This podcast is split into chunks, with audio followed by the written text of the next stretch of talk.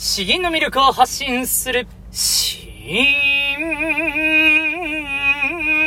チャンネル。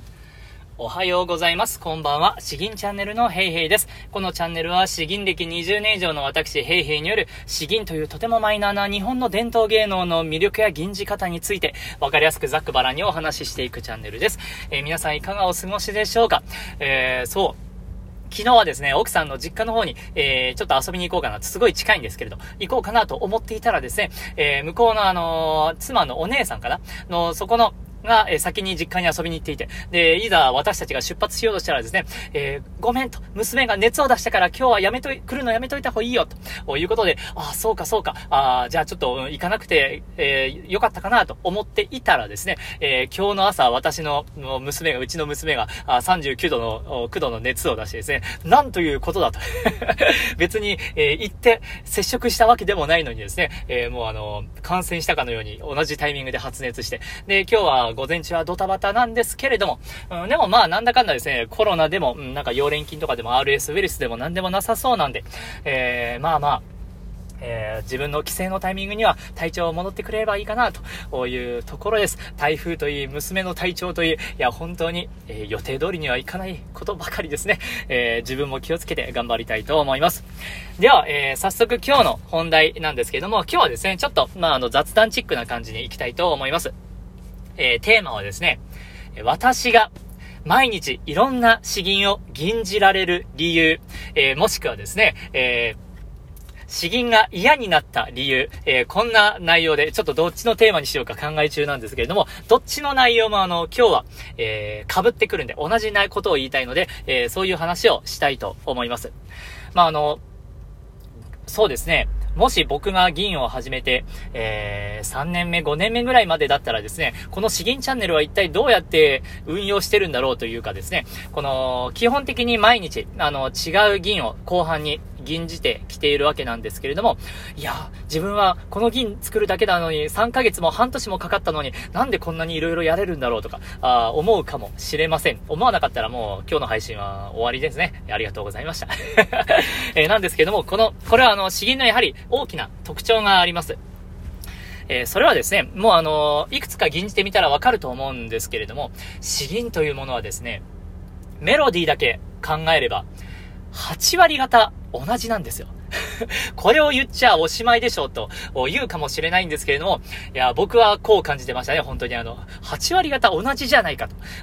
うん、あのーもう出だしから、えー、この、大揺りのところといい、えー、天空の盛り上がってですね、最後結句で最後大揺りを入れて終わるとかですね、大体の流れというものは、本当に同じなんですよ。まあ、あの、だから多分きっと、海外の人が初めて詩吟を聞いたらですね、えー、そんなに違いがわからないんじゃないかと。同じ、同じ歌の、えー、2番目なんじゃないかと。えー、うちの方言だと2代目とかって言うんですけど、2代目なんじゃないかとか、あそんな風に勘違いするかもしれません。えそれほどにですね、うんと、詩吟というものはメロディーだけ追えば、とてもとても似通っています。だからですね、まあ、あの、さすがに僕も20年ぐらいやってくると、大体の銀の動きというものは、まあ頭に入ってくるので、ああ、この設置であればこうなのねとか、仮に設置がなかったとしてもですね、設置が教科書に書かれていなかったとしても、ああまあこの詩文の流れなら大体こんなところに、えー、大揺れが入ってくるかなというのを、なんとなく、まあ当たりをつけられるようになってきます。だからですね、あの、僕も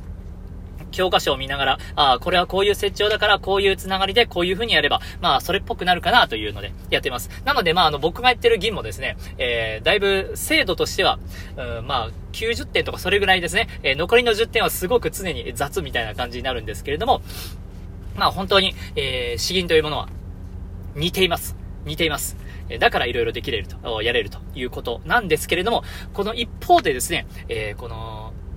これが、これこそが壁になるんですよ。わかりますかね？えー、大体メロディーが一緒だからですね、ある程度、最初、を把握したら、あその継ぎはぎで銀は形にすることができます。その一方で、えー、この、どれも同じだなと、認識するとですね、今度は銀字分けるっていうのが、本当に難しく感じるようになります。どの銀を銀じても同じようになってしまうんですよ。これは、本当にですね、議員始めて5年、10年ぐらいの間はですね、結構その壁にぶつかっていました。とりわけ僕はですね、力強い銀が好きだったんですよ。思いっきり銀汁、えー、もう、感情豊かな感じで力強い銀をやるのが好きだったんですね。えー、そういう私文ばっかり選ぶものだから、ますます、この銀字分けるという、トレーニングをすることができなくなってしまったんですね。えー、なので、えー、まあ先生からもですね、えー、いや君の銀はですね、君の銀はなんかどれも単調でどれも同じように聞こえてしまうんだよなっていうのを言われて、で、じゃあもうどうしたらいいのかっていうのを結構壁にぶつかった記憶があります。ただ、まあ、あの、今になって振り返ってみるとですね、さすがに僕も35歳になって、えー、そこそこ人生経験を、うん、積んできた上でですね、えー、この監視、詩吟と毎日向き合っていると、やはりあの、分かってくるものあります。まず、一番大きなところはですね、えー、8割方メロディー一緒と言ってもですね、えー、歌詞は全く違うんですよ。当たり前なんですけど、えー、歌詞が全く違うんですね。え、普通の歌の2番目とかであれば、まあ同じような、うんメロディーと同じような歌詞がですね、えー、繰り返し出てきたりするんですけれども、まあ、あの、詩吟においてはですね、そういうことはないんです。えー、詩文が全然違うんですね。えー、詩文が違ってくると、えー、その詩文一つ一つを丁寧に、丁寧に丁寧に吟じるとですね、それだけで結構明確な違いが現れてくるもんなんですよ。えー、いや、当たり前じゃないかって思うんですけれども、いや、本当に僕は、あんまりいつも感覚的に吟じていた方なんで、えー、強く、これは結構大きな発見だったんですよ。えー、今までこの一音一音、えー、まあ、どれも同じじゃないかとか、どれも頭高のアクセントじゃないかとかですね、平板じゃないかとかですね、そういう風にくくるんじゃなくてですね、えこの言葉、この、えこの詩文が意味しているところ、これはどういう場所なのか、どういう自分の時なのか、あそういうことをですね、えー、考えながら、吟じれば吟じるほどですね、自然と自然と、まあ、あの、違いというものは出てきます。あまりですね、うんと、これは、こういう風に吟じ分けようとかっていうのを強く思う必要もないんじゃないかなと思っています。えー、まあ、これは全体的に悲しい銀だからちょっとそういう風にやろうとか、これは力強い銀だからちょっと強めにやろうとか、あそういう大まかな方針はいいんですけれども、えー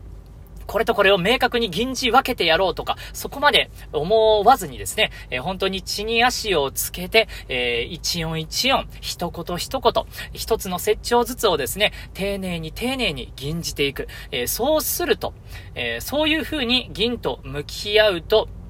自然とですね、えー、まあ、あの、銀字分けが出てきます。詩文を読んでるとですね、本当に言、言霊と言いますか、その言葉を発した時に、えー、自分の中にこれはどういう意味なんだろうかというのを、なんかあの、えー、イメージとか感感情が自然と体の中にインストールされてくるようになるんですね。えー、なので素晴らしい監視であればあるほど、えー、この、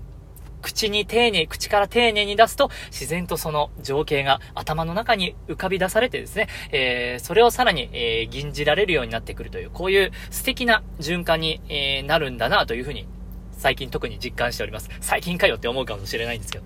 えー、なので、まあ、あのー今日はそんなにオチはないんですけれども、詩吟というものはですね、8割型メロディ同じなんですよ。なので、あの、多少やってると、えー、いろんな銀が吟じられるようになるので、それもまあ、あの、ちょっと面白い楽しみ方なんじゃないかなと思います。まあ、あの、うん、真面目ではないんですけれども。正確性はあるわけじゃないんですが、そういう楽しみ方もあります。一方で、えー、銀字分けができないなというふうに悩まれている方はですね、えー、あまりそこを意識するというよりは、一音一音、丁寧に丁寧に、えー、真摯に向き合う、えー、で、それが、それが一番銀じ分けるのに、うん、近道になるんじゃないかなと、えー、思った次第です。ということで、えー、まあ、あの えー、こんな悩み持ってる方どれだけいらっしゃるかわからないんですけれども、参考になりましたならば幸いです。では、えっと、後半、えー、行く前にあの、一つ、えー、連絡ですね。8月中にこの詩吟の無料公開アドバイスというものの、えー、応募を募集、ん？募集しております。では、このメールアドレスに銀を収録して、私のメールアドレスに送っていただければ、9月にこの YouTube 内でですね、えー、まあ、無料公開アドバイスという形で、無料で、えー、ここはこうした方がいいかもしれませんね、とかいう、そういうアドバイスを、えー、やりたいと思います。他の人に銀を聞いてもらいたいなという、そういう機会ってなかなかないですからね、えー、ぜひぜひ、えー、活用していただければと思います。8月中は募集しております。よし。では後半一つ吟じていきます。あれ、今ページペラペラめくっていたら、どっか行っちゃった。では、今日吟じるのはですね、これ僕の大好きな吟、何度も何度も吟じているんですけれども、さっさ、ともふさ作、たばる坂ですね。詩文読んでいきます。雨は先方を打ち、風砂を巻く、鉱山十里、両三下。そうと一決無休の恨み。馬を断橋に立てて落下を見る。え、ではどういった内容なのかですね。雨は激しく軍服を打ちつけるように降り、風は強く吹きすさび、砂を巻き上げている。この田原坂は見渡す限りの山川の山河の中に、えー、人の家が2、3軒あるだけである。壮大な計画が挫折して、かえって無限の恨みが残った。今、馬をこの断橋、えー、橋が寸断された断橋ですね。断橋に止めて、静かに花の散るのを見ているのである。えー、西南の駅の時の激戦区になったあところですね。田原坂、あと吉寺峠と言われていますけど、そのうちの田原坂。まあ、本当にこれあの、えー、強くて強くて、えー、戦国絵巻というような感じで僕大好きなので、えー、まあ今日はノリノリで、ノリいけるかな？楽しみながら吟じたいと思います。田原坂、さっさ、ともさ。雨は先方打ち、風砂を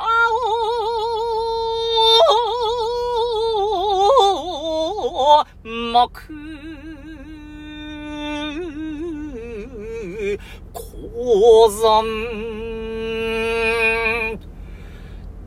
雨滴。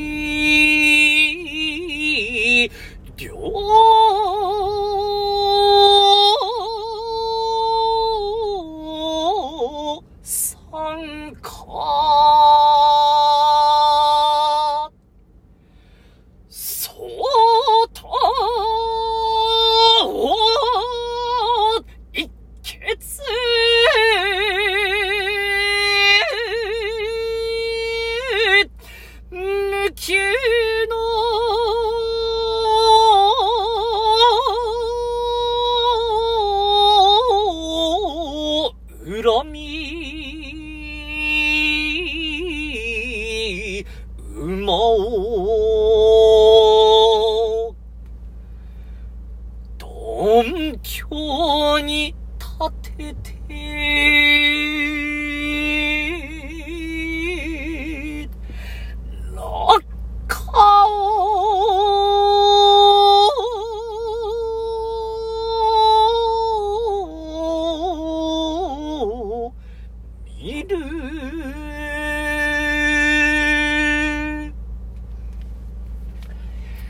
え、いかがでしたでしょうか？えー、今日は結構俺、これは、あの、俺つって